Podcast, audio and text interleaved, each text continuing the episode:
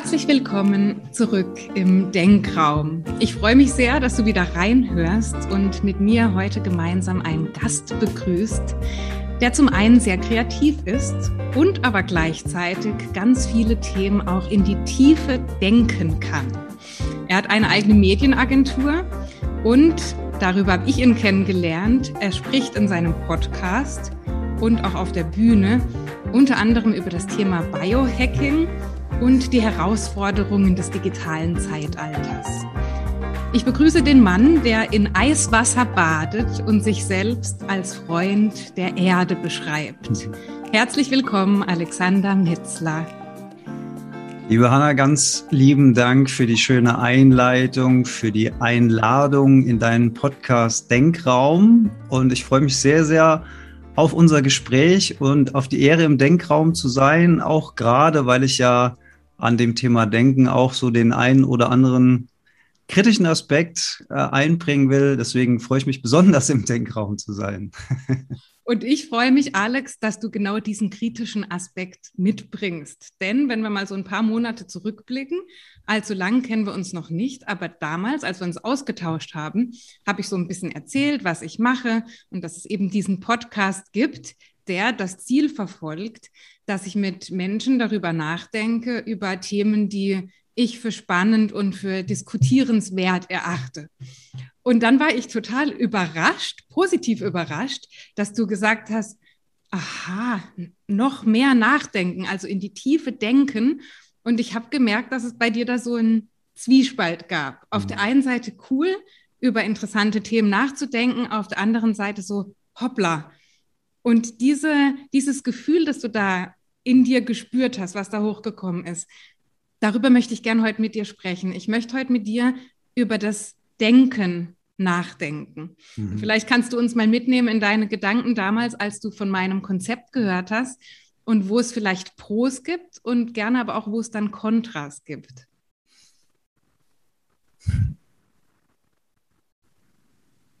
Ja, also aus ich spreche aus, aus meiner eigenen Erfahrung heraus. Das muss man immer dazu sagen. Und wie immer gilt, was für den einen stimmt, stimmt für den anderen vielleicht nicht unbedingt.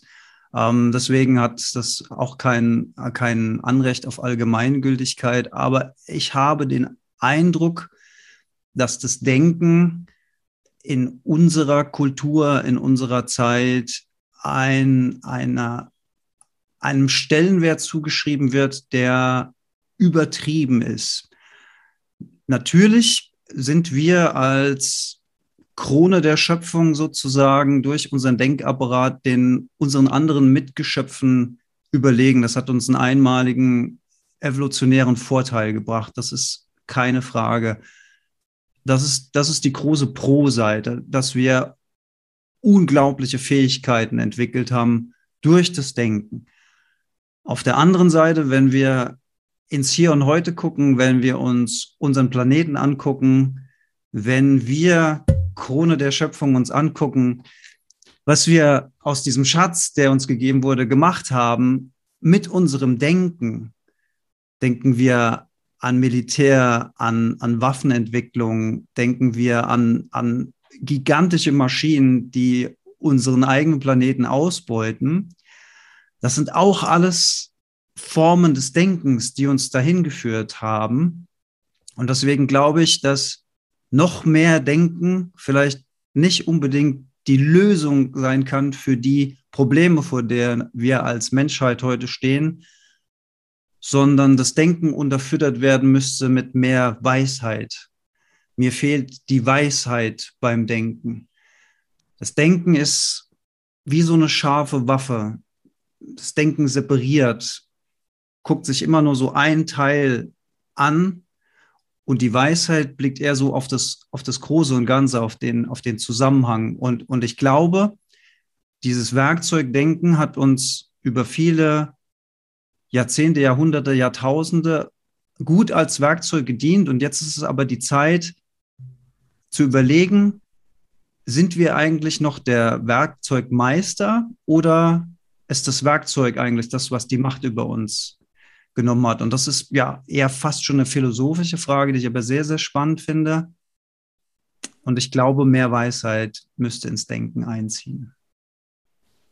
Und die Frage, ob ich dieses Denken selbst in der Hand habe oder es selbst in die Hand nehme, versus ähm, ich werde gesteuert von meinem Denken, ist das was, was wir selbst beeinflussen können oder wie, wie gehen wir daran? Weil du sagst ja auch, es gibt Denkbereiche oder Aspekte des Denkens, die durchaus positiv sind. Für was können wir es denn sinnvollerweise nutzen, unser Denken? Ja, also gehen wir nochmal zu dem Bild des Werkzeuges. Was macht ein Werkzeug? Ein Werkzeug liegt im, in der Werkzeugkiste oder im Werkzeugschrank und wartet darauf, dass es benutzt werden soll. Und wenn ich einen Hammer brauche, dann gehe ich zu meinem Werkzeugschrank, hole den Hammer raus, bearbeite damit meine, meinen Nagel oder was auch immer und dann lege ich das Werkzeug wieder zurück. Ich trage aber nicht den ganzen Tag diesen Hammer darum, weil ich ihn einmal oder zweimal am Tag gebraucht habe, für einen Nagel einzuschlagen. Und so ein bisschen, glaube ich, ist es mit dem Denken. Wenn ich ein konkretes Problem habe, über das es sich lohnt nachzudenken, dann ist es natürlich verdammt schlau, wenn ich mich konstruktiv hinsetze und über die verschiedenen Lösungswege dieses Problems nachdenke. ich wege das Für und das Wider ab ich lasse meine persönliche Erfahrung da reinspielen. Ich hole mir vielleicht einen Experten ran oder eine zweite Meinung von einem Freund, von einer Freundin. Ich sammle Informationen an, werte die aus, denke konstruktiv über dieses Problem nach und versuche es zu lösen. Oder ich komme vielleicht zu dem Schluss, dass ich es jetzt nicht lösen kann, dann kümmere ich mich vielleicht später drum. Aber was wir machen, ist eigentlich, dass wir dieses Werkzeug den ganzen Tag mit uns rumtragen und gar nicht mehr in die Werkzeugkiste zurück, äh, zurücklegen. Was, was meine ich damit? Ich meine, dass wir unbewusst den ganzen Tag vor uns hindenken und die Welt zerdenken. Wir gehen durch die Welt und nehmen die Welt gar nicht mehr als was ganzheitliches wahr, sondern wir nehmen uns immer Punkte raus und bewerten die sofort. Das Gehirn ist wie so eine Etikettierungsmaschine, eine Bewertungsmaschine. Ich klebe überall meine persönlichen Labels drauf. Ach, die Hanna, die ist sympathisch. Aber der Raum, in dem die das ist, der ist mir viel zu weiß, ist mir viel zu groß, ist mir irgendwie komisch äh, äh, und, und, und, und irgendwie äh, das, das, das, das Thema gefällt mir nicht. Das gefällt, da wäre ich jetzt gerne dabei. Und, und meine, meine Maschinerie denkt und denkt und denkt unbewusst vor sich hin und bildet dadurch meine komplette Wahrnehmung, aber nicht, aber nicht bewusst, sondern eben unbewusst. Und unbewusst meint, dass unser Gehirn vor sich hin denkt, ohne dass wir uns darüber im Klaren sind. Das heißt, wir werden zu unseren Gedanken. Die ganze Welt, so wie wir sie wahrnehmen, wird geprägt durch unsere Gedanken, aber ohne unsere, unser bewusstes Zutun, ohne dass wir uns darüber bewusst sind. Und ich habe das einmal, das könnte man fast als, als so ein kleines Erweckungserlebnis sozusagen ähm, betiteln, obwohl es maximal unspektakulär ist. Also weder ist mir irgendwas erschienen, noch ist irgendwas total Tolles passiert, sondern es ist maximal unspektakulär. Aber ich hatte in, in, in meiner, ja, ich meine, in meinen frühen Zwanzigern ein, ein Erlebnis, wo, äh, wo ich auf dem, auf dem Schulweg ähm, äh, zum Parkplatz gelaufen bin, zu meinem Auto, an der Mauer entlang. Also wie gesagt, unspektakulärer geht's nicht. Aber, und ich war alleine. Und, und auf einmal ist mir bewusst geworden, dass ich die, die, die letzten zehn Minuten auf meinem Weg einfach nur vor mich hingedacht habe und mir Sorgen gemacht habe und so komplett in, in, in diesem Sorgenkreis drin war, dass ich auf einmal stehen geblieben bin und gesagt habe, sag mal, dein Gehirn hat jetzt die letzten zehn Minuten komplett über, über dieses Sorgending gedacht. Was macht denn dein Gehirn da? Und, und das war ganz spannend, dieser Moment, weil ich da zum allerersten Mal realisiert habe, dass da mein Gehirn ist, was etwas selbst tut, ohne meine wissentliche oder bewusste Steuerung, sondern es denkt einfach vor sich hin, es dreht sich um sich selbst, es, es kaut das gleiche Problem wieder und wieder vor sich hin, aber nicht konstruktiv, also nicht so, dass ich mich hinsetze und konstruktiv über eine Lösung nachdenken will, sondern destruktiv, indem sich es immer und immer wieder um sich selbst dreht. Und da kommt ja keine Lösung raus, sondern das generiert einfach nur Sorgen, Grübelzwang sozusagen. Und in dem Moment wurde mir klar, ey, da bin ich, und da ist mein Gehirn, was irgendwas macht. Aber das muss ja bedeuten, dass ich nicht mein Gehirn bin, dass ich nicht meine Gedanken bin. Also was bin ich denn dann? Und das ist natürlich eine sehr, sehr interessante Frage. Wenn ich so drüber nachdenke und mal reflektiere, so richtig positive Gedankenkarusselle, wie wir die ja nennen, ich kann mich nicht erinnern, dass das mal, also vielleicht mal, wenn man sich so Visionen ganz bewusst ausmalt und wirklich in so einen Vorstellungsprozess reingeht. Aber dass du jetzt sagst, du hast so Tagträumereien und du verlierst dich ständig in positiven Gedankenkarussellen, da müsste ich jetzt lang drüber nachdenken, dass sowas mal passiert. Das heißt, wir scheinen uns unterbewusst dann auch eher auf das Negative zu konzentrieren, oder? Mhm. Ja, und es gibt eine Theorie dazu, die guckt in die, in die Evolution rein. Und da ist es eben so, dass ähm, dass negative Impulse für den Mensch früher überlebenswichtig waren. Also auch negative Nachrichten zum Beispiel. Das ist auch ganz interessant. Da kommen wir vielleicht auch nochmal auf den Einfluss der Medien zu sprechen, weil das, weil das ja auch ein wichtiger Teil meiner, meiner Vorträge ist im digitalen Zeitalter, also Informationsdruck und so weiter. Aber früher waren schlechte Nachrichten einfach überlebenswichtig. Ne? Wo ist der, wo ist der Säbelzahntiger? Oder hinten, okay, wir klettern mal besser auf den Baum oder hauen ab oder, oder was auch immer. Ähm, das, das, oder äh, äh, also Gefahren, wo, wo sind vielleicht Feinde oder sowas. Da ging es halt wirklich ums pure Überleben. Das heißt, eine Negativnachricht war überlebenswichtig, also das Wichtigste, was es überhaupt gibt. Und es gibt eben die Theorie, dass wir deswegen so auch auf dieses Negative geframed sind und uns aufs Negative konzentrieren und uns deswegen auch negative Nachrichten auch heute in den Zeitungen, in, im Fernsehen, im Internet oder sowas viel mehr triggern als zum Beispiel positive Nachrichten, weil das so tief in uns drin steckt. Ja, und warum, warum das Gehirn das so macht, ist, ist eine interessante Frage, auf die ich jetzt abschließend auch keine wirkliche Antwort habe. Ähm, aber diese, also das, das Ganze, was da passiert, ist ja, man kann es ja nicht mehr trennen zwischen Emotionen, die dann auch entstehen, durch die Gedanken, die wir denken. Also ich sage immer gerne, Emotion ist die, ist die körperliche Reaktion auf einen Gedanken. Ne? Wir denken erst was und dann kommt das Gefühl dazu. Es kann ein guter Gedanke sein, dann fühlen wir uns vielleicht gut, oder es kann ein negativer Gedanke sein, dann fühlen wir uns wahrscheinlich schlecht. Und wenn du dann aber in so einer, in so einer Feedback-Schleife gefangen bist, wo du dir sowieso schon Sorgen machst, dann bedeutet das, dass dadurch ja auch negative Gedanken sich in deinem Körper festsetzen und diese negativen Gedanken, äh, diese negativen Emotionen, die befeuern wieder die negativen Gedanken, die negativen Gedanken befeuern wieder die negativen Emotionen und auf einmal bist du in so einer Negativ-Abwärtsspirale drin, die, äh, wo du äh, am bestimmten Punkt auch gar nicht mehr selbst rauskommst. Habe ich übrigens auch alles hinter mir, äh, wäre wär jetzt aber ein eigenes Thema für sich. Und das ist aber auch ganz interessant, weil wenn du diese Negativspirale mal bis ganz unten gedreht hast und mal darüber dann wirklich konstruktiv nachdenkst und dir überlegst, das ist ja krass. Also du bist in der Lage, nur durch dein Denken dich körperlich und mental so fertig zu machen, dass, dass du wirklich komplett am Arsch bist.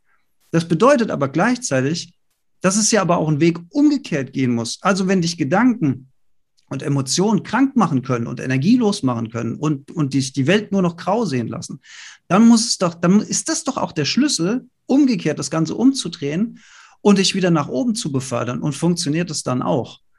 Und äh, so bin ich übrigens auch zum Biohacking gekommen als eines der vielen Werkzeuge, die mir beim Weg zurück aus, aus, aus, aus, aus meiner Art des destruktiven Denkens wieder äh, zurückgefunden haben.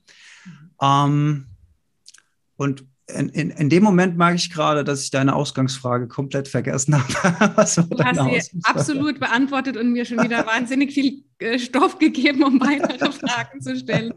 Ähm, Alex, hilf uns kurz mit dem Begriff Biohacking für alle, ja. die vielleicht noch nicht davon gehört haben. Und wie hängt es zusammen mit dem, was du vorher beschrieben hast, dass du sagst, du bist auch durch diese Herausforderungen, die du ja für dich hattest, zum Biohacking gekommen und hast dadurch Hilfe gefunden. Also ja. was ist Biohacking und wie hängt es genau zusammen auch mit dem Denken? Ja. Äh, oh, wie, wie hängt es mit dem Denken zusammen? Interessante Frage. Ähm, ja, doch, fällt mir auch was dazu ein. Also Biohacking ist im Grunde genommen, wenn man mal so will, ähm, eine Art mh, mm, Lebensphilosophie, dass man sagt, ähm, man probiert möglichst viele Sachen aus, die mir gesundheitlich, mental gut tun, die mir Energie geben. Ähm, oft wird Biohacking auch zur Selbstoptimierung eingesetzt, also um produktiver zu werden, um fokussierter zu werden. Ähm, ich setze das Biohacking für mich persönlich eher aus dem, aus dem gesundheitlichen Aspekt ein, ähm, dass, ich, dass ich einfach mental fit bleibe, körperlich fit bleibe. Mir geht es weniger um Optimierung, weil ich, ich persönlich habe so das Gefühl, wir sind alle schon echt optimiert genug und, und leisten alle schon wahnsinnig viel.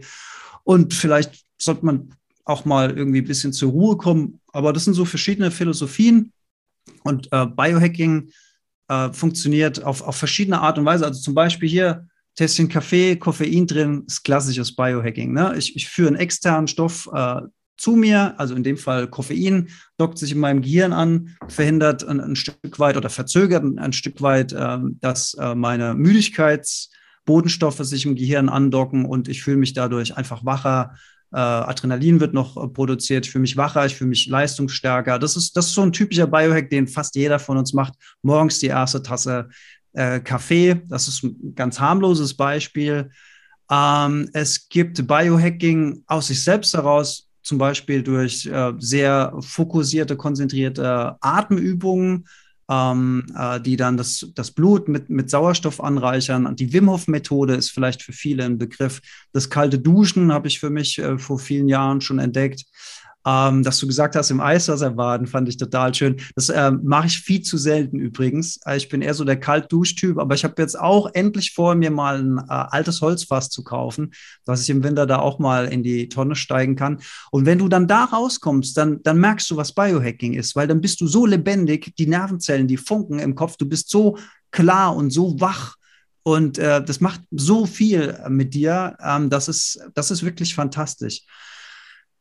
Und, und speziell im Zusammenhang mit dem digitalen Zeitalter, darum drehen sich ja auch die Vorträge, die ich öffentlich halte, ist es eben so, dass, dass, dass wir uns, wir sind zum ersten Mal als Menschheit, existieren wir in einer Welt, in der der Komfort eine, eine, eine, eine so hohe Stufe erreicht hat, dass er schon schlecht für uns wird.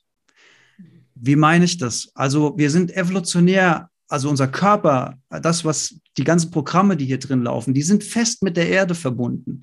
Und wir haben uns aber so sehr zurückgezogen von, von der Erde, von den natürlichen Abläufen, sowas wie Tag und Nacht, sowas wie die Natur spüren, sowas wie frische Luft tief einatmen. Das, wer macht das denn schon? Die meisten Leute hocken am Schreibtisch, sitzen den ganzen Tag, die ganzen Denk, äh, die ganzen äh, Atemapparate sind hier, sind hier eingeschnürt. Wir, wir gucken auf Monitore drauf. Unsere Augen machen gar nicht mehr das, was unsere Augen eigentlich machen, sondern unsere Augen sind eigentlich dafür da, den Horizont abzusuchen oder äh, Perspektivwechsel, was liegt denn da auf dem Boden? Ist da vielleicht was Essbares? Also wirklich so evolutionäre Dinge, für die unser Körper eigentlich gemacht ist. Der ist aber nicht dafür gemacht, den ganzen Tag hier in emittierendes Licht reinzugucken, was uns direkt in die Augen flimmert.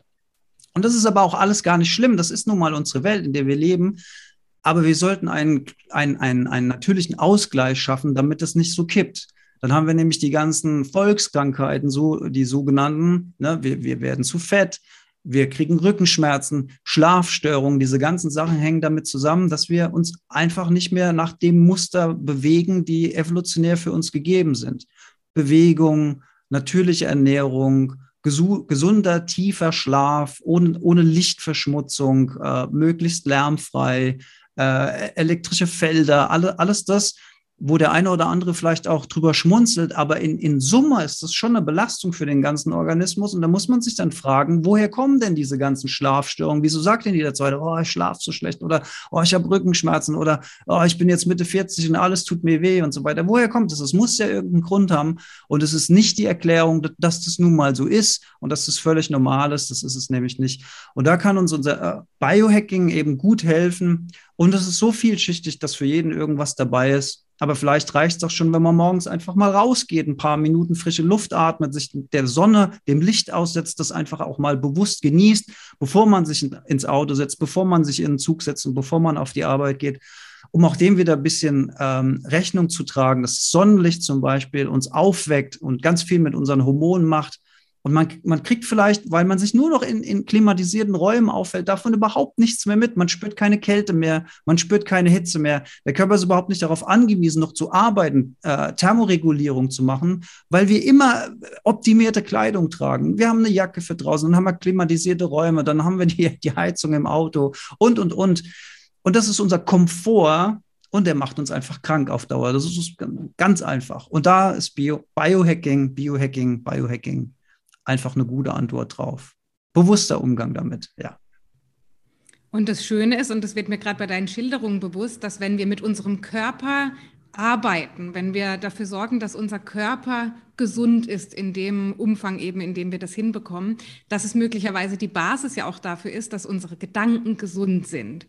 Weil du hast vorhin den Wim Hof erwähnt ich meine, wenn ich mich richtig erinnere, das ist keine Garantie jetzt, ähm, hat er diese Kältetherapie und diese Atemübungen ja auch begonnen, weil seine Frau damals Depressionen hatte und sie diese Krankheit mit Medikamenten nicht mehr in den Griff bekommen hat. Das heißt, er hat versucht, ähm, damals, ich glaube, seine Frau hat sich dann auch umgebracht. Das heißt, das war eher für ihn so der Antrieb, auch zu sagen, ich, ich versuche da andere Möglichkeiten. Aber die Idee dahinter war ja die, zu sagen, wie können wir unseren Körper so behandeln, so einsetzen und so gesund, eine gesunde Umgebung schaffen, dass unsere Gedanken darin gesund leben können. Also auch eine alte griechische Philosophie, mhm. aber vielleicht da auch den Zusammenhang mit den Gedanken, finde ich schon sehr, sehr spannend. Ja, total. Und, und es gibt ja auch bei uns im Sprachgebrauch das gute alte Sprichwort, in einem gesunden Körper steckt ein gesunder Geist. Wobei ich auch glaube, es ist nicht unbedingt eine Garantie, aber, aber natürlich ist, ist keine Trennung da zwischen Körper, Geist, Emotionen. Es ist alles ja miteinander verwoben. Ist völlig logisch, ne? Also das kann man nicht getrennt voneinander betrachten, aber genauso wenig können wir uns als Menschen getrennt von der Erde oder getrennt von der Umwelt oder, oder getrennt von der Atemluft. Also ich meine, ma machen wir uns doch nur mal für einen Moment eine einzige Sache bewusst. Und zwar ich, ich sage in meinen Vorträgen immer, ähm, geht doch mal raus, in, in, in, wenn ihr fünf Minuten Pause habt, geht dann mal raus, geht mal auf die Straße, geht mal aus dem Büro raus, sucht euch mal einen Baum auf der anderen Straßenseite und dann schaut ihr mal nur diesen Baum an. Also zum einen beruhigt das Grün vom Laub die Augen, das ist eine Sache, aber die andere Sache, auf die es mir bei der Sache ankommt, ist, dass man sich mal für einen Moment bewusst macht, dass das, was ich ausatme, das ist, was der Baum einatmet. Und das, was der Baum ausatmet, das ist, was ich einatme. Und diese Symbiose, die da entsteht zwischen Pflanze und Mensch, diese Intelligenz, die dahinter steckt, die dieses System kreiert hat, das ist so ein Wunder. Das ist so unglaublich schlau und intelligent, dass mir da Gänsehaut kommt, wenn ich drüber nachdenke. Aber kein Mensch denkt darüber nach, sondern der Baum wird überhaupt nicht wahrgenommen. Der Baum wird gefällt, weil da eine neue Straße gebaut werden muss und, und, und. Und das ist der Wahnsinn, der das, und das ist die Gefahr des Denkens. Das Denken separiert uns einfach von diesem Großen und Ganzen. Und wir nehmen uns als kleine, getrennte Identitäten wahr, die durch die Welt stolzieren und komplett mit dem ganzen Kram nichts zusammen haben. Ich habe neulich in meinem Podcast äh, eine eine Folge gemacht, die hieß äh, Hör auf mit Umweltschutz. Warum? Weil das Wort Umweltschutz suggeriert, dass da draußen irgendwo etwas ist, was wir freundlicherweise schützen, der Umwelt zuliebe. Aber das ist natürlich völliger Quatsch, denn letzten Endes ist Umweltschutz Eigenschutz. Wir schützen uns selbst, denn wir sind Teil der Umwelt. Aber wir, wir spüren das nicht mehr. Wir haben, und vor allen Dingen in unserem Kulturkreis, der auch halt sehr durch das logische Denken geprägt ist, haben wir komplett diese Bindung verloren zur Welt. Und ähm, ich bin überhaupt kein Wissenschaftsfeind oder sonst was, aber sich auch nur immer auf diese Sachen zu fokussieren und zu konzentrieren, halte ich, halte ich für zu kurz gedacht, im wahrsten Sinne des Wortes. Und da, da sind wir wieder bei meinem, bei meinem Eingangssatz. Mir fehlt da ein Stück Weisheit dabei, denn Intelligenz, Intelligenz kann auch eine Atomwaffe bauen. Mhm. Aber eine Weisheit würde niemals eine Atomwaffe, äh, Atomwaffe bauen. Das heißt, du plädierst dafür, dass wir da eher in ein Fühlen kommen, also so dieses Gefühl vielleicht auch der Verbundenheit und dieses Verständnis, dass wir alle eins sind. Dieses Gefühl, aber so wie du es vorhin beschrieben hast, das muss ja von irgendwelchen Gedanken kommen. Das entsteht ja nicht einfach. Welches Gefühl meinst du jetzt genau? Egal welches Gefühl. Also du hast ja gesagt, Umweltschutz ist zu arg ähm, gedacht, das ist zu sehr separiert. Mhm. Ähm, und ich habe dich so verstanden, dass du eher auf so eine Gefühlsebene gerne gehen möchtest, dass wir das mal fühlen, dass wir eigentlich alle eins sind. Ja. Und dass, das, dass wir verbunden sind miteinander. Und dass wir durch den Schutz des Baumes auch uns selbst schützen. Ja. Aber dieses Gefühl, das kommt ja von Gedanken. Nein. Also, Nein, das kommt, das kommt nicht von Gedanken. Das Gefühl wird überlagert von Gedanken. Das Gefühl ist nämlich in jedem Mensch drin, von Geburt an. Das Gefühl muss man gar niemand beibringen. Das Gefühl ist nur verloren gegangen auf dem Weg zum Erwachsensein, also nach meiner Theorie. Da, da, mag man mir vielleicht auch widersprechen, aber wieso haben wir ja, denn ich, Lesen, ich Schreiben? Des, ich frage es deshalb, Alex, weil du vorhin ja sagtest, es kommt erst das Denken und basierend auf dem Denken entsteht ein Gefühl. Deswegen versuche ich das gerade so in die Reihe. Äh, Emo Emotion, Emotion, mhm. ja, Emo also Gefühl, ja. Ich weiß, was du meinst, aber wenn ich von diesem Gefühl der Verbundenheit spreche, dann ist es weniger ein, ein Gefühl, ähm, äh, was du mit einem emotionalen Gefühl äh, vergleichen kannst, sondern da sind wir eher im Bereich des Bewusstseins, also des, der reinen Existenz, die nicht überdeckt ist von konzeptionellen Ebenen des Denkens oben drüber. Das klingt jetzt für den einen oder anderen wahrscheinlich schwer nachvollziehbar, aber wir können, wir können gerade mal, wenn du Bock hast, können wir können wir mal einen Test machen, Hanna. Wenn, wenn du magst, also geh doch mal hin und lass mal die konzeptionellen Ideen zu deiner Person, diese Rollen, die du einnimmst, die Mutter, die Podcasterin, die Yoga-Lehrerin, die Moderatorin, deine Ausbildung, die, die, die, die verschiedenen Auszeichnungen, die du dir erworben hast, die, die weiter, also diese ganzen Labels, die wir uns hier draufkleben, das habe ich erreicht, das habe ich erreicht, das kann ich, das kann ich, dafür bekomme ich Bewunderung, das habe ich gut gemacht. Also, wenn du das alles mal ziehen lässt, wenn du dich davon mal komplett frei machst und auch mal deinen Namen ziehen lässt und diese ganzen Rollen, wenn du das alles mal sein lässt, was bleibt dann am Ende übrig?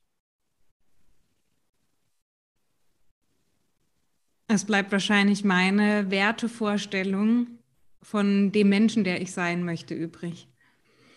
Es bleibt übrig, also das ist der spontane Gedanke, der mir kommt, weil das meine, mein Ideal ist, vielleicht auch meine Vision für mich, für die Zukunft und für den Mensch, der ich sein möchte. Ich möchte ein guter Mensch sein. Mhm. Das ist auch das, was ich meinen Kindern vorleben möchte, ähm, dass wir ein guter Mensch sind und dass wir andere Menschen gut behandeln und dass wir, dass wir Gutes tun in der Welt. Und das ist unabhängig von meinen Rollen, das ist unabhängig von dem Vorbild, das ich gerade sein möchte. Das ist einfach eine intrinsische Motivation vielleicht auch durchs Leben zu gehen. Das wäre jetzt so spontan das, was mir einfällt, weil das ist an keine Rolle geknüpft. Das ist meine Vorstellung von von meiner Identität, die nicht mit Rollen in Verbindung steht.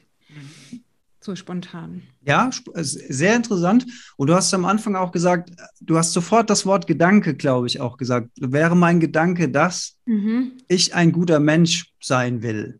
Mhm. Jetzt lass den Gedanken auch mal gehen. Lass den einfach mal gehen. Das, die intrinsische Motivation, ein guter Mensch zu sein. Das ist ja auch, ist ja auch eine Wertvorstellung am Ende des Tages. Ist eine tolle, ist eine gute, kann man dich nur beglückwünschen dazu. Aber lass auch die mal ziehen. Lass die mal sein. Lassen wir die mal wegziehen. Was, was haben wir dann noch?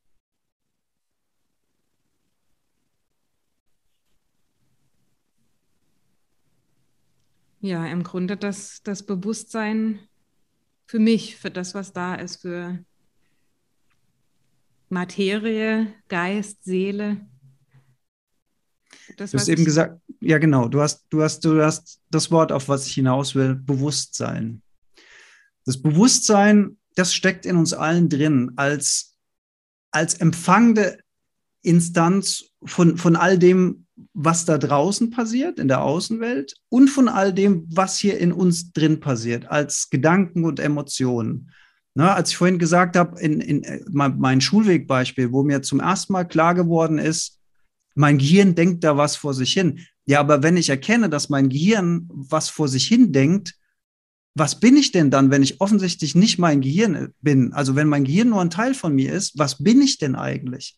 Und ich bin am Ende das Bewusstsein, was all diese Dinge empfängt. All diese Dinge, die mir von außen eingegeben werden und alle diese Dinge, die ich daraus interpretiere und für mich in irgendeiner Form abspeichere. Und dahinter steht das Bewusstsein, was das alles empfängt. Das Bewusstsein in, im, im, Spirituellen haben wir da immer ein schönes Beispiel von der, von der Kinoleinwand. Die Kinoleinwand ist immer die weiße Leinwand. Die ist unberührt, unbefleckt. Die ist weder gut noch böse, die ist weder schwarz, äh, doch weiß ist sie, schlechtes Beispiel. Also die ist weder gut und böse, ähm, die, die, hat keine moralische Wertvorstellung, die ist einfach nur da. Und dann hast du einen Projektor, der verschiedene Filme an diese Leinwand wirft. Dann hast du, dann hast du vielleicht einen Kriegsfilm. Aber da wird trotzdem kein Blut an der Leinwand kleben, weil die Leinwand, die nimmt es einfach nur und spiegelt es wieder. Oder du hast einen Liebesfilm, dann wird aber trotzdem kein Lippenstift an der Leinwand bleiben. Die Leinwand ist immer weiß, immer unberührt, immer und, die, und, und dieses empfangende Bewusstsein, und da kommen wir jetzt fast schon, das wird jetzt fast schon religiös, mein nächster Satz, aber das sagt ja auch unsere Religion hier in unserer Kultur, sagt ja auch, Gott ist überall. Das Bewusstsein ist überall, überall, in, in jeder Lebensform ist dieses Bewusstsein vorhanden. Der Unterschied bei uns Menschen ist, dass wir die Intelligenz noch oben drauf packen. Das unterscheidet uns jetzt von einem Hund oder von einer Katze. Äh, trotzdem ist offenbar ein Hund oder eine Katze wesentlich glücklicher als wir. Wenn, wenn, wenn wir heimkommen, der Hund, der freut sich total, der wedelt mit dem Schwanz, der bellt. Das ist das glücklichste Wesen auf der Welt. Man fragt sich manchmal als Mensch, warum bin ich nicht so glücklich wie dieser Hund? Weil der Hund nicht diese konzeptionelle Ebene hat, die den ganzen Tag vor sich hin denkt. Und wenn wir mal erkannt haben, dass dieses Bewusstsein die Grundlage von, von, von, von allen Mitgeschöpfen ist, und dann kommen wir eher dazu, diese Verbundenheit zu fühlen, dass wir wirklich, das ist, das, das, hat nichts mit logischem Denken zu tun, sondern das ist eine Erkenntnis, die aus innen heraus stammt, dass ich sage, okay, dieses Bewusstsein ist auch in diesem Baum drin. Dieses Bewusstsein ist auch in diesem Eichhörnchen drin, was da oben läuft. Dieses Bewusstsein ist auch in dem Vogel, der da oben fliegt oder in dem Hund und in dem Kind und in meinen ganzen Mitmenschen eben auch. Das hilft mir auch wahnsinnig dabei, Mitmenschen, die in meinen Augen Dinge tun, die nicht meinem Wertesystem äh, entsprechen, nicht zu verurteilen und äh, mich damit auch nicht selbst zu belasten, dass ich ständig andere Menschen äh, verurteile. Äh, oh, du hast äh, das schon wieder falsch gemacht oder das oder das. Regt mich trotzdem noch den ganzen Tag genug auf, aber nicht mehr so schlimm wie früher. weil, weil ich diese Verbundenheit auch mit denen sehe. Und das Unbewusste, also die machen das ja nicht, weil sie per se böse Menschen sind, sondern sie machen es unbewusst. Sie machen es, weil ihnen andere Werte eingegeben wurden. Und wenn ich das Leben von demjenigen oder derjenigen geführt hätte, dann wäre ich genauso geworden, wenn ich, wenn, wenn ich nicht irgendwann auch zu diesem Punkt des Bewusstseins gekommen wäre. Und dann habe ich, dann habe ich nämlich die Chance, dann wirklich eine andere Richtung einzuschlagen. Aber bevor ich das erkenne, bin ich halt komplett konditioniert durch all das, was mir irgendjemand hier mal im Laufe meiner paar Jahre, die ich auf der Erde bin, hier reintun. Und, und so funktioniere ich dann eben auch. So, so läuft mein Programm ab. Das ist das, was klassisch Karma genannt wird. Man denkt immer, Karma wäre wär, wär irgendwas, was das Schicksal macht. Das ist Quatsch. Karma ist das, was sich hier alles angesammelt hat. Und diese Muster, die sich wiederholen, das kennen wir doch auch alle, äh, wenn Frauen erzählen, ich komme ich komm immer an die falschen Männer oder Männer erzählen, ich habe immer den gleichen Typ Frau und jedes Mal scheitert es. Warum? Weil es zyklisch ist, weil es, ein, weil es im System gespeichert ist und wir dann unbewusst immer wieder in diese Zyklen reingehen, bis wir die mal hoffentlich durchbrechen irgendwann und dann, dann kommen die nächsten Herausforderungen. Das ist, das ist aber alles, das ist alles hier drin und hinten dran steht überall immer das Bewusstsein. Und das macht die Verbundenheit. Hm. Das heißt, diese Kombination bei uns Menschen von ähm, Denken können, also von dieser Intelligenz, die wir besitzen, mit dem Bewusstsein, die führt zu Herausforderungen. Die hast du gerade ähm, beschrieben. Was, was kann denn eine Lösung dafür sein? Oder was hat vielleicht auch dir persönlich geholfen zu sagen, diese Gedanken, die ja per se nichts Schlechtes sind, mhm. die wir selbst auch irgendwo vielleicht kontrollieren können, wie können wir die gezielt einsetzen? Weil so wie ich dich verstehe, ist ja genau das auch die Differenzierung. Die negativen Gedanken oder das negative Denken ist das, was so automatisiert passiert, was wir gar nicht wahrnehmen, was uns vielleicht auch davon abhält, äh, das Präsens, das Hier und Jetzt wahrzunehmen. Mhm. Und die, das Positive ist, wenn wir es eigentlich für etwas Sinnvolles einsetzen und bewusst denken. Mhm. So habe ich diese Unterscheidung jetzt bei dir verstanden. Ja. Mhm. Kann uns das noch besser gelingen? Wie können wir uns da vielleicht auch trainieren, dass wir weg von dem Negativen kommen hin zu dem Positiven eher. Ja, ähm, ja, Ähm, ich, ich, ich würde da vielleicht noch einen kleinen Disclaimer dazu machen, weil ähm, nicht, dass jetzt jemand auf die Idee kommt, dass negative Gedanken per se dann auch nicht mehr da sein sollen. Denn wir, wir können uns dagegen gar nicht wehren. Äh, das ist einfach ein biochemischer Prozess, der da abläuft. Und wir sollten uns vor allen Dingen auch nicht verurteilen dafür, sondern vielmehr sollten wir äh, das als so wahrnehmen, wie es halt ist. Also wenn, wenn, wenn ich jetzt einen schlechten Gedanken bekomme oder so, und dann gehe ich eher hin und sage, oh, das ist ja interessant, dass mein Gehirn das gerade wieder denkt. Das ist ja interessant. Ich habe jetzt, also ich habe jetzt gerade, äh, also ich konstruiere jetzt mal ein Beispiel. Ich, ich sehe da draußen irgendjemand und sehe, dass der eine Zigarettenkippe äh, wegwirft. Bin ich, reagiere ich wahnsinnig allergisch drauf, weil ich weiß, wie viel Giftstoffe in so einer Kippe drin sind. Und dann regnet das, das Gift wird ausgeschwemmt, geht ins Grundwasser rein, Mikroorganismen.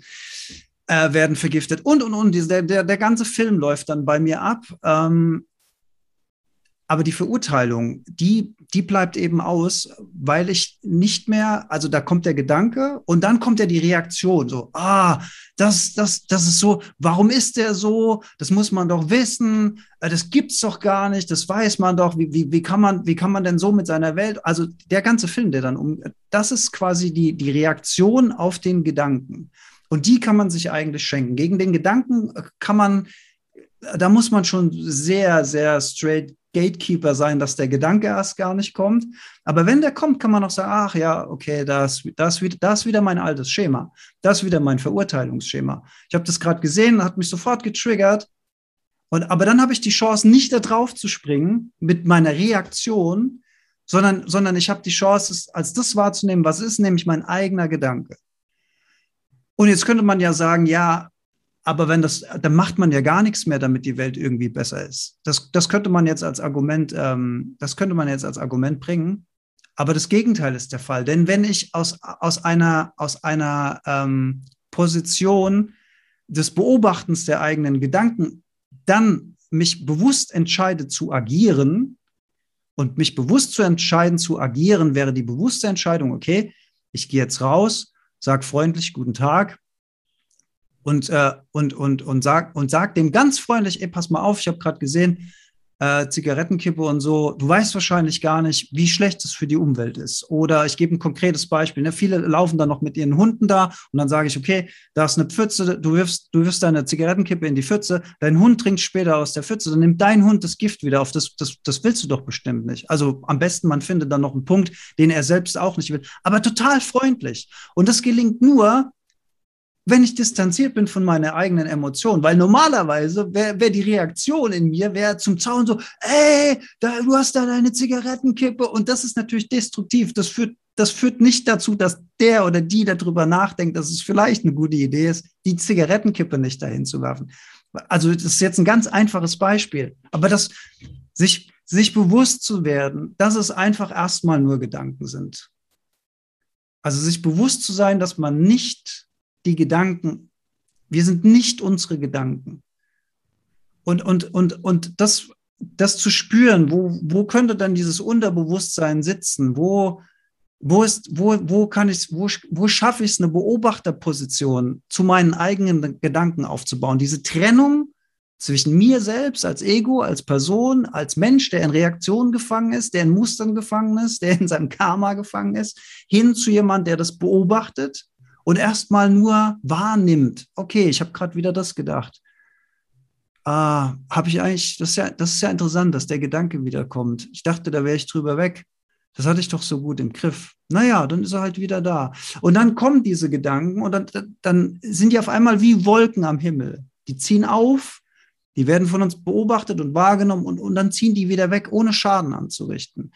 Und das, das, das ist ja, das ist eine völlig neue Art der Wahrnehmung der Welt, weil wir das ja nicht bei, beigebracht bekommen. Das haben wir nicht im Kindergarten gelernt, das haben wir nicht in der Schule gelernt. Vermutlich haben das unsere Eltern nicht beigebracht, weil die auch gar keine Ahnung davon hatten, weil die ganz andere äh, Sorgen hatten. Aber vielleicht sind wir die, die Generation, die zum ersten Mal ähm, sich darüber bewusster werden kann. Ich, ich meine, das Konzept ist ja nichts Neues. Es gibt seit vielen tausend Jahren. Das im, im, im asiatischen Raum Meditation und so weiter ist ja auch alles nichts Neues. Meditation dient ja auch einfach nur da, äh, dazu, Ruhe in den Geist reinzubringen und auch und auch kann man auch in die Richtung schulen, schulen in Anführungszeichen diese diese Beobachterdistanz reinzubringen, dass wir eben nicht mehr in diesem reaktionären äh, Muster gefangen sind, also sofort in Reaktion gehen und so und sofort.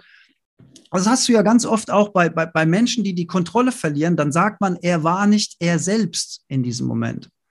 Das ist doch ein sehr interessanter Satz. Er war nicht mehr er selbst. Ja, wer war er denn dann in dem Moment? Er war eine komplett unbewusste Person, die komplett gefangen war im, im reaktionären Muster, im, im Gedanken- und Emotionenmuster.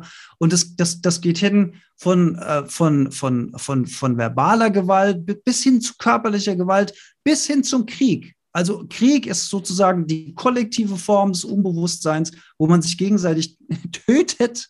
Und, und da, da können wir, da, das ist doch, das hat doch nichts mehr mit, mit, mit schlau oder, oder, oder mit Intelligenz zu tun. Das ist doch einfach nur dumm. Da würde doch jeder sagen, das ist einfach nur dumm, wenn, uns das, wenn uns das Denken dahin führt, dass wir gegenseitig mit Panzern oder mit Drohnen uns gegenseitig auslöschen. Das hat doch nichts mit Intelligenz zu tun. Ja, ich weiß jetzt bin ich wieder sehr, äh, jetzt habe ich gerade wieder sehr meinen Film gefahren, aber du, du merkst, also äh, ich, mir ist das Thema deswegen so wichtig, weil ich da drin einen, einen wirklich wichtigen Schlüssel in die, in die Zukunft der Menschheit, wenn, wenn wir uns nicht gegenseitig auslöschen wollen, wenn wir irgendwann wieder zu einem Miteinander finden wollen, und damit meine ich nicht nur uns Menschen untereinander, sondern auch der Kontakt zu unserer Umwelt, der Kontakt zu all dem, was da draußen passiert, zu der Schönheit, zu der wirklichen Intelligenz, die da draußen basiert, wenn man, an, wenn man sich anschaut, wie alles miteinander zusammenhängt, wie ein wundervolles Mobile, wenn man mal einen Tierfilm guckt im Fernsehen oder sowas, wird einem das bewusst, wie, wie, wie, wie schön das ist, wie schön das ist und wie können wir das zerstören, wie, wie kommen wir dazu? Spannend. Ich habe gerade noch einen Gedanken, den möchte ich vielleicht noch ergänzen, damit wir diese Tagträumereien oder diese Gedankenspiralen nicht ganz verteufeln, weil mir mhm. ist gerade ein Buch eingefallen. Ich kann leider nicht, nicht mehr rekonstruieren, welches das war. Da ging es um das Thema Kreativität mhm. und wie wir gute Ideen generieren. Und äh, der Autor hat geschrieben, wenn ich mich richtig erinnere, dass solche Momente der Faulheit oder des unbewussten Seins, wir kennen das ja oftmals auch unter der Dusche, wenn wir unter der Dusche stehen, dass plötzlich total gute Gedanken kommen, mhm. wo wir hinterher sagen, oh, das müssten wir eigentlich aufschreiben, das war jetzt gerade richtig. Ich hatte eine spontane Eingebung, wie wir es ja dann mhm. manchmal nennen. Also ich glaube, dass solche Tagträumereien, wenn sie einfach nur so ohne, ähm, ohne negativen Touch gewissermaßen ablaufen, dass die uns durchaus auch dienen können. Vielleicht können wir das noch so als positive Seite der Gedankenspirale mit ähm, als Kreativitätsgrundlage vielleicht so mit aufnehmen. Ja, total. Und, und da ist es ja auch so, also wenn ich, wenn, wenn ich plötzlich eine tolle Eingebung habe oder bei, bei Künstlern sagt man, die Muse hat mich geküsst sozusagen, ne? ich habe irgendeine, hab irgendeine tolle Intuition, die von irgendwo herkommt. Aber was macht die mit mir? Die lässt mich ja auch gut fühlen, die lässt mich ja auch motiviert sein, die lässt mich ja auch vorangehen. Also da ist, da ist ja auch kein, kein destruktives Element dabei.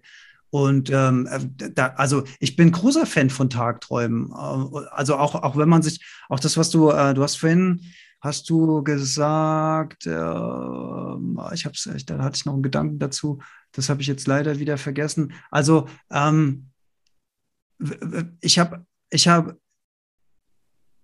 Ah, das doch, das interessiert, äh, das äh, erinnert mich an meine eigene Schulzeit, dass ich da sehr viel vor mich hingeträumt habe, in der Grundschulzeit vor allen Dingen weil mich A, das nicht interessiert hat, was da passiert ist und, und B, das war so mein Escape Room sozusagen. Ähm, und, und Kinder machen das ja intuitiv viel, viel mehr als wir Erwachsene. Und das ist allein schon ein gutes Zeichen, ein guter Indiz dafür, dass das auch was Gutes ist, sich so Tagträumen hinzugeben und, und, und sich, und sich so in, in, in so Gedankenwelten zu verlieren. Und es kann ja total schön sein. Ähm, das, das, ist, das ist nichts Destruktives. Ne?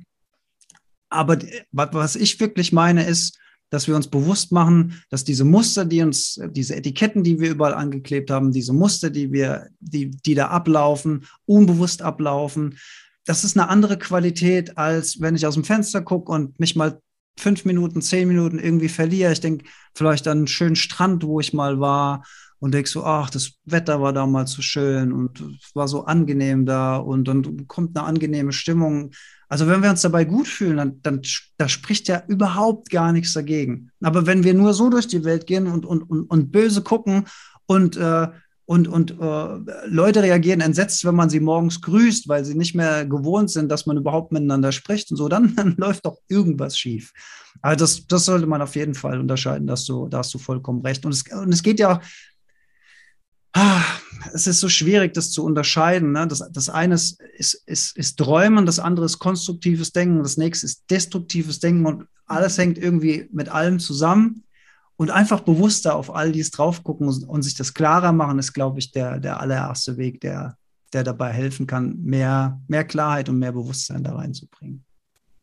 Sehr schön, Alex. Und das Ganze eingebettet in einen Denkraum, um nochmal darauf zurückzukommen, um eine gewisse, um ein gewisses Bewusstsein nochmal für den Denkraum zu schaffen. Mhm. Ähm, der soll nämlich genau das, der soll das bewusste, gemeinsame Denken anregen. Das heißt, dass wir uns ein Thema herauspicken. Wir haben es jetzt heute ähm, über das Thema Denken gehabt und dass wir uns da gegenseitig inspirieren. Weil das, was ich wahrgenommen habe in den letzten Monaten und in den letzten Jahren, dass wir oftmals in so einer wie in so einer Blase leben. Wir leben mit unseren eigenen Gedanken, sind da teilweise drin gefangen und oftmals, gerade wenn man so ein eigenes Interessengebiet hat oder sich für irgendetwas begeistert, dann hat man oftmals nicht das Umfeld zu sagen, ach guck mal, ich nehme jetzt den oder die oder wen auch immer und tausche mich da mal aus und höre mal, was der dazu sagt. Also ich zumindest, das kann ich jetzt einfach aus Sicht der Mama auch sagen, weil ich einfach auch viel zu Hause bin mit meinen Kindern und ich freue mich dann, wenn ein Denkraum geöffnet wird. Das war eben meine, meine Absicht, wo ich sagen kann, da kommen zwei Menschen zusammen und die denken gemeinsam über ein Thema nach, bereichern sich gegenseitig, lernen vielleicht auch neue Perspektiven kennen, ähm, kritisieren sich vielleicht gegenseitig, vielleicht streiten sie auch mal, mhm. aber immer mit dem Ziel zu sagen, wir sind doch danach ein bisschen schlauer als davor. Und wir haben entweder unsere Meinung vielleicht nochmal bestätigt, vielleicht haben wir es auch geändert, aber immer mit dem Ziel eben zu sagen, voneinander können wir lernen. Aber nur, und das ist eben der, das Ziel, in einem Raum, der gewissermaßen geschützt ist, der urteilsfrei ist und wo wir uns auch das selbst erlauben können, uns auszudrücken und keine Angst davor haben, was sage ich jetzt hier? Vielleicht kriege ich gleich, gleich eine auf die Mütze dafür, mhm. ähm, wo eben diese Inspiration stattfinden kann. Das nochmal als kleine Rechtfertigung, Alex, für den Denkraum. Naja, äh, nein, äh, also ich finde das Konzept großartig und wie gesagt, das Denken hat uns zur, zur Krone der Schöpfung gemacht. Mhm. Aber vielleicht, vielleicht sollten wir wirklich das Denken auch wieder ein bisschen mehr wie ein Werkzeug einsetzen, wenn wir es halt wirklich brauchen, bewusst denken, bewusst die Intelligenz einsetzen, um Probleme zu lösen. Und wenn wir es nicht brauchen, dann, dann sollte das Denken halt auch ein bisschen in den Hintergrund und, und nicht so unseren, unseren Alltag ähm, ähm, bestimmen. Wo du, wo du das gerade sagst, ich habe hier was ganz Witziges, passt vielleicht. Mhm. Weil es steht ja immerhin hier auch in meinem Büro. Also ich weiß, jetzt sieht man jetzt äh, nur spiegelverkehrt, ne? Denken ist wie googeln, nur krasser. Ja. ja. Also ich bin dem Denken gar nicht so abgeneigt, wie du siehst. Ne? Mhm. ja, aber es sollte halt nicht, es sollte halt einfach nicht die, es, es sollte nicht, es sollte einen Teil unseres Lebens einnehmen, aber es sollte nicht unser komplettes Leben bestimmen. Und, und äh, das, was du gerade gesagt hast, dass man sich, dass man sich gegenseitig auf einer auf einer Ebene trifft, die einen konstruktiven Austausch ermöglicht, das ist was Wundervolles. Weil man ist ja auch schnell geneigt äh, und man bewegt sich ja dann auch in einer gewissen Bubble. Ne? Man hat Leute, die sich für das Thema interessieren und die, äh, die auch äh, die, das zurückspiegeln. Aber mir, mir ist auch völlig klar, dass es Menschen gibt, wenn die das zum allerersten Mal hören, können die erstmal überhaupt gar nichts damit anfangen. Und, und vielleicht bleibt das so und vielleicht bleibt aber bei dem einen oder anderen auch, auch eine kleine Irritation zurück, wo man, wo man sagt, so, okay, äh, ich habe das noch nie so gesehen, wie derjenige oder diejenige das gerade gesagt hat. Vielleicht ist ja da was dran. Und, und, und, es ist wie so, ein, wie so ein kleiner Samen, der auf, auf die Erde fällt und vielleicht wird der irgendwann gegossen und fängt an zu sprießen und, und vielleicht auch nicht. Aber das ist ja das Schöne an so, an so Formaten, dass man sich so austauschen kann und auch mal die Perspektive des anderen einnimmt, weil man ein gemeinsames Ziel hat, man will irgendwie mehr über das Denken erfahren. Und das finde ich in dem Zusammenhang auch total spannend.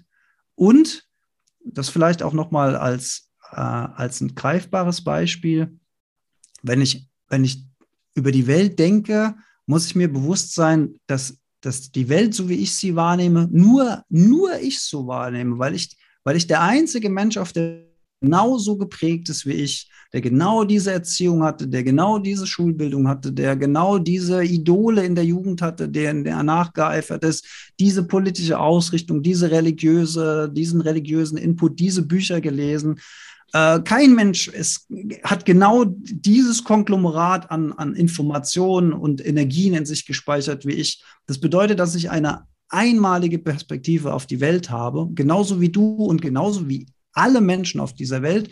Das bedeutet aber auch gleichzeitig, dass alle anderen Menschen eine andere Perspektive auf die Welt haben. Und das muss uns einfach klar sein, dass unsere eigene Sicht der Dinge nicht das Nonplusultra ist. Das habe ich auch gleich ganz am Anfang gesagt. Das ist nicht allgemeingültig. Ähm, da muss nicht jeder mit konform gehen, total, so, sondern jeder aus, aus seiner Perspektive. Aber es ist immer interessant, und, und gerade wenn man überhaupt nicht konform geht, ist es noch interessanter, über die Perspektive von dem anderen nachzudenken, ob da nicht doch irgendwo ein Fünkchen Wahrheit drin steckt und ob man nicht, wenn man, äh, wenn man neutral auf ein Thema guckt, und mit neutral meine ich ohne die vorgefertigte Meinung, die man in sich hat, ob da nicht doch irgendwo eine Wahrheit drin steckt. Und das, das ist übrigens auch ein, ein schönes Bild. Ähm, ich habe ja schon gesagt vorhin mal, dass das Messer zerschneidet die Welt in kleine Teile und, und seziert sie und, und guckt, guckt sich immer kleine Teile an. Wenn du dir, wenn du dir unsere Gedanken mal wie ein Küchenmesser vorstellst.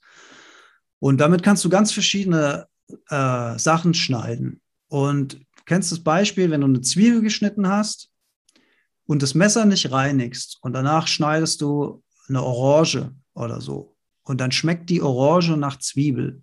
Warum ist das so? Weil der Zwiebelgeruch an dem Messer anhaftet. Es ist eine Anhaftung, die sich dann auf was völlig Neues überträgt. Das ist ein Bild dafür, dass wenn wir die, wenn wir die Welt nur aus unserer eigenen Perspektive betrachten, dann ist da immer eine Anhaftung, immer die eigene Meinung, die gar nicht zulässt, dass eine andere überhaupt ähm, zu Trage kommt. Ne? Und noch, noch und je, mehr, je mehr wir uns damit identifizieren als Person mit dieser Meinung, desto weniger lassen wir eine andere Meinung zu. Weil der andere ja dann nicht nur unsere Meinung in Frage stellt, sondern uns in unserer Wahrnehmung als Person angreift, weil er unsere Meinung angreift. Und wir so mit diesem Gedanken, also mit dem Ego identifiziert sind, dass wir gar keine konstruktive Diskussion oder einen Austausch zulassen, sondern dass es einfach nur darum geht, die eigene Meinung zu verteidigen, weil sonst sonst müsste ich ja ein Stück weit zugeben, dass ich mich vielleicht auch einer Illusion hingegeben habe oder einer Täuschung oder dass ich mich geirrt habe. Und das ist ja eine Kultur, die meiner Meinung nach auch noch viel zu wenig gepflegt wird, dass man einfach sagt, pass auf, du hast wirklich recht in diesem Punkt. So habe ich die Sache noch gar nicht betrachtet. Ich ruder jetzt einfach mal ein Stück zurück und denk da nochmal drüber nach. Zum Beispiel, das tut überhaupt nicht weh, sowas zu formulieren, ist aber wunderbar auch, um, um einen Konflikt zu beenden, weil wenn einer plötzlich zurückzieht und sagt, pass auf, da hast du echt recht, dann hat der andere überhaupt kein Angriffspotenzial mehr. Und das andere Ego, also wenn der auch total, wenn der auch total gefangen ist in seinem Ego, denkt, was ist denn jetzt los? Da ist überhaupt keine Angriffsfläche mehr. Was mache ich denn jetzt? Jetzt herrscht hier plötzlich Frieden. Da gibt's ja gar keinen, da gibt's ja gar keinen Konflikt mehr. Wie gehe ich denn jetzt um mit der Situation? Also das ist vielleicht auch was, äh, was ich total toll finde, wenn man in so einer Diskussions- oder Streitkultur ist, dass man auch sagt, pass auf, ich weiß es nicht, ist ein starker Satz und so habe ich das noch gar nicht betrachtet. Also aus deiner Perspektive, ich denke da noch mal drüber nach. Und dann wird Denken auch wieder konstruktiv. Das sind wunderbare Schlussworte, Alex. Diesen Samen, von dem du gesprochen hast, den haben wir heute, glaube ich, gemeinsam gesät. Ähm, wir sind offen für Irritationen, wir sind offen für Feedback jeglicher Art zu unserem ja. Gespräch. Würde mich auch sehr interessieren, ja. Ja, Magst du unseren Hörerinnen und Hörern und auch Zuschauern noch sagen, wo sie dich finden können und vielleicht auch noch von deinen beiden Podcasts, sind ja zwei inzwischen, erzählen, was man da von dir hören kann und wo man das findet?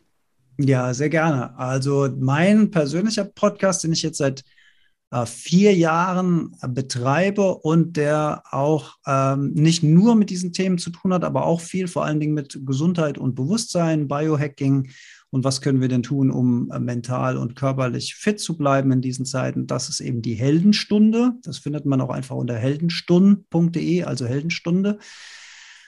Ähm, den gibt es schon länger und der jüngere Podcast mache ich mit meinem lieben Freund und Kollegen Leander Greitemann zusammen. Das sind die Gleichmutproben. Äh, Leander denkt in vielen Punkten da auch äh, recht ähnlich, empfindet ähnlich, würde ich, würd ich sagen, dass, dass wir uns nicht immer, aber da schon auch sehr einig sind äh, und uns immer so ein Spot aus, aus diesem Themenkomplex rausnehmen und im Dialog sind. Alle 14 Tage montags 1930 sind wir da auch live auf Instagram und tauschen uns da aus und äh, da wird dann gleichzeitig ein Podcast draus gemacht. Also kann man auch live dabei sein und was fragen oder eigene Perspektiven mit reingeben. Ähm, Gibt es auch eine Webseite dazu, gleichmutproben.de. Ähm, das sind die, die beiden Projekte und ja, ansonsten äh, bin ich als Speaker bei Podiumredner in Frankfurt. Also wer jetzt denkt, das ist vielleicht auch mal ein interessanter Vortrag über so ein Biohacking und was kann man denn tun, um diesen ganzen digitalen Druck und Informationsdruck und Informationsflut äh, gesund entgegenzutreten, dann äh, findet man mich bei Podiumredner als Speaker. Und ja, falls man eine Webseite braucht, geht man auf eFusion, das ist meine Werbeagentur. da kann man dann auch Design von mir kaufen. Also man kann ganz viel. Und ich darf ergänzen, du bist auch noch beim ZDF äh, angestellt. Also ja. Du machst ja wahnsinnig viele Sachen. Als du mir das alles erzählt hast, ich bin ich fast vom Hocker gefallen. Ja, ja, ich komme ich komm wirklich tief aus den Medien und, und äh, habe diesen Wechsel von analog auf digital Umstellung äh, wirklich mitbekommen äh, die Ups und Downs von diesen, von diesen ganzen Entwicklungen, ne, war auch oft schlechte Stimmung, weil die Leute eben Angst hatten vor Arbeitsplatzverlust durch Digitalisierung. Ähm, war, war, war spannend, das alles mitzuerleben, diese, diesen Übergang in die, in die digitalisierte Welt, wenn man es äh, so nennen will. Aber ich habe da, ja, ich mache da wirklich viel und kriege das aus vielen verschiedenen Pers Perspektiven mit. Und alles hängt aber mit diesen Themen auch äh, spannenderweise miteinander zusammen. Also mhm. auch, auch, auch der Informationsdruck, Medien, Nachrichten, das kriege ich ja hautnah mit. Und da ist auch nicht alles schlecht, aber es ist auch nicht alles gut. Und man muss einfach seinen eigenen Umgang damit finden, damit man da nicht unter die Räder kommt. Genau. Eben bewusst denken, so wie wir es heute besprochen haben, Alex. Vielen Perfekt. herzlichen Dank, dass du da warst. Hat mir ganz viel Freude gemacht und ich glaube, wir haben alle sehr viel gelernt. Danke dir und bis ganz bald. Sehr, sehr gern, liebe Hanna. Vielen Dank für die Einladung und bis ganz bald.